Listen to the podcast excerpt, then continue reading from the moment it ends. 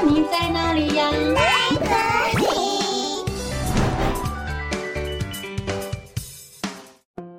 大家好，我是佳佳老师。小朋友，中秋节就快到喽，你们的中秋节要怎么过呢？故事中的小智准备到乡下阿嬷家过中秋节，到底小智的中秋节会发生什么有趣的事呢？今天就让我们一起来听佳佳老师的原创故事《小智的中秋节》。中秋节连假的第一天，小智起了个大早。他很期待今天要和爸爸妈妈还有姐姐一起回乡下阿嬷家过中秋节哦。小智兴高采烈地叫唤着：“大家快起床了，我们要出发去阿嬷家了。”姐姐说：“哦，小智，怎么你每次回阿嬷家都这么早起呀？” 呵呵，对呀。我最喜欢去阿嬷家玩了。爸爸说：“小智啊，今天我们要搭高铁去阿嬷家哦。”妈妈说：“对呀，搭高铁比较快哦，而且呀，我们还有充足的时间可以准备呢。”不久后，小智一家人便搭上了高铁，前往阿嬷家。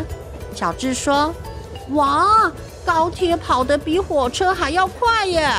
姐姐说：“对呀，感觉马上就能到阿嬷家了。”妈妈说：“好了，在高铁上也要保持安静，才不会吵到别人哦。”好啦，我知道了。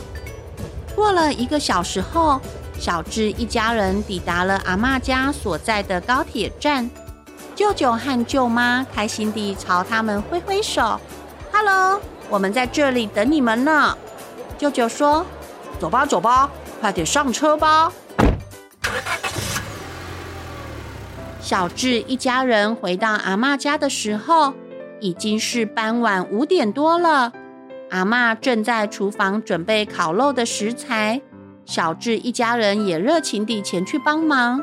小智说：“阿嬷，我们来就好，你快点去休息吧。”姐姐说：“对呀，等一下我们烤肉给你吃。”阿嬷说。哈哈，小智啊和姐姐啊最乖啦。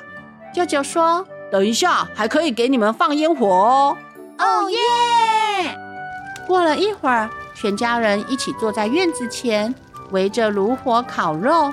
小智仰望着天空的月亮说：“哇，今天的月亮好圆哦。”姐姐说：“对呀，月亮一定要又大又圆。”才能住得下嫦娥哦。小智好奇地问：“嫦娥？月亮里真的有嫦娥吗？她为什么要住在月亮里呢？”阿嬷解释道：“中秋节哈是农历的八月十五日，也叫做八月节哦。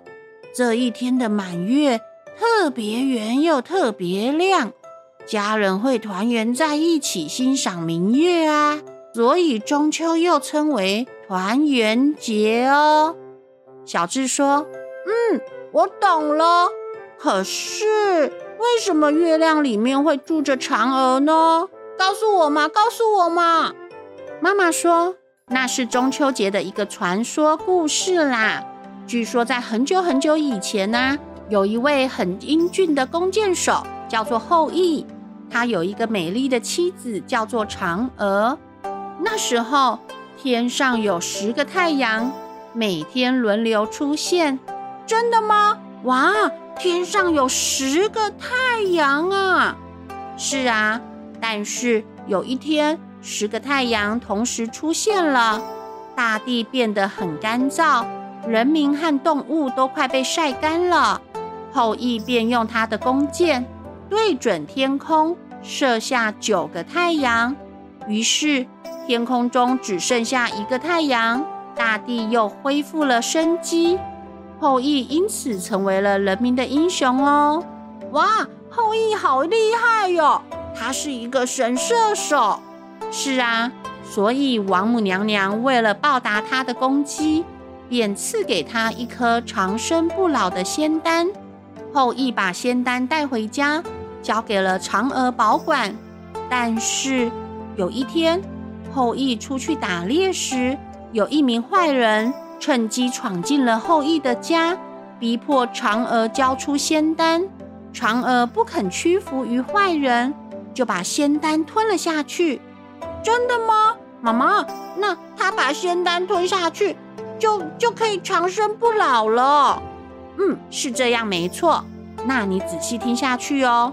最后啊，仙丹发挥了神奇的力量啊，嫦娥就这样飞到了月亮上，成为了月宫的仙女。后羿回来后，知道了事情的经过，他非常的悲痛。他抬头望着天空中的月亮，隐约能看见妻子嫦娥的模糊身影，但是他却无法飞上去。据说。这天正好是农历的八月十五日，于是往后每年的农历八月十五日，后羿都会对着月亮摆出他和嫦娥最喜欢吃的糕饼和水果，希望可以感动上天。后来人们在听说了这个故事后，也都纷纷效仿，在中秋之夜祭拜月亮，最后就渐渐地演变成了。现在的中秋赏月和吃月饼的习俗喽。哦，原来如此。不知道嫦娥在月亮里会不会感到孤单呢？姐姐说：“哎呦，那只是一个传说啦。”爸爸说：“哎哎，我们的玉米都烤焦了啦！”啊，我的玉米，哦吼，我最喜欢吃玉米了耶！阿妈说：“哦，乖孙呢，不要紧呐。”阿妈的玉米哈，好你吃哦！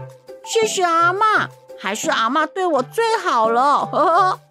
姐姐说：“我等一下要烤棉花糖哦，有没有人要吃啊？”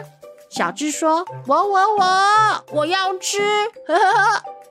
吃完烤肉后，小智和姐姐跟着舅舅放了一个又大又漂亮的烟火，烟火在漆黑的夜空中绽放。宛如仙境中的仙女在跳舞，散发着多彩的光辉，让整个夜空都变得灿烂夺目。小智说：“哇，好漂亮哦！”姐姐说：“哇，好美呀！”伴随着皎洁的月光，他们一起欣赏着烟花和明月，沉浸在温馨美满的月光下。就这样，小智一家人。在阿嬷家共度了一个既热闹又开心的中秋节，留下了一个美好的回忆。小朋友，小智的中秋节是不是过得很精彩呀？中秋节不仅是传统节日，更象征了家庭的团圆和祝福。我们要珍惜和家人相处的时光，也要记得时刻感恩。将祝福送给自己和大家哦。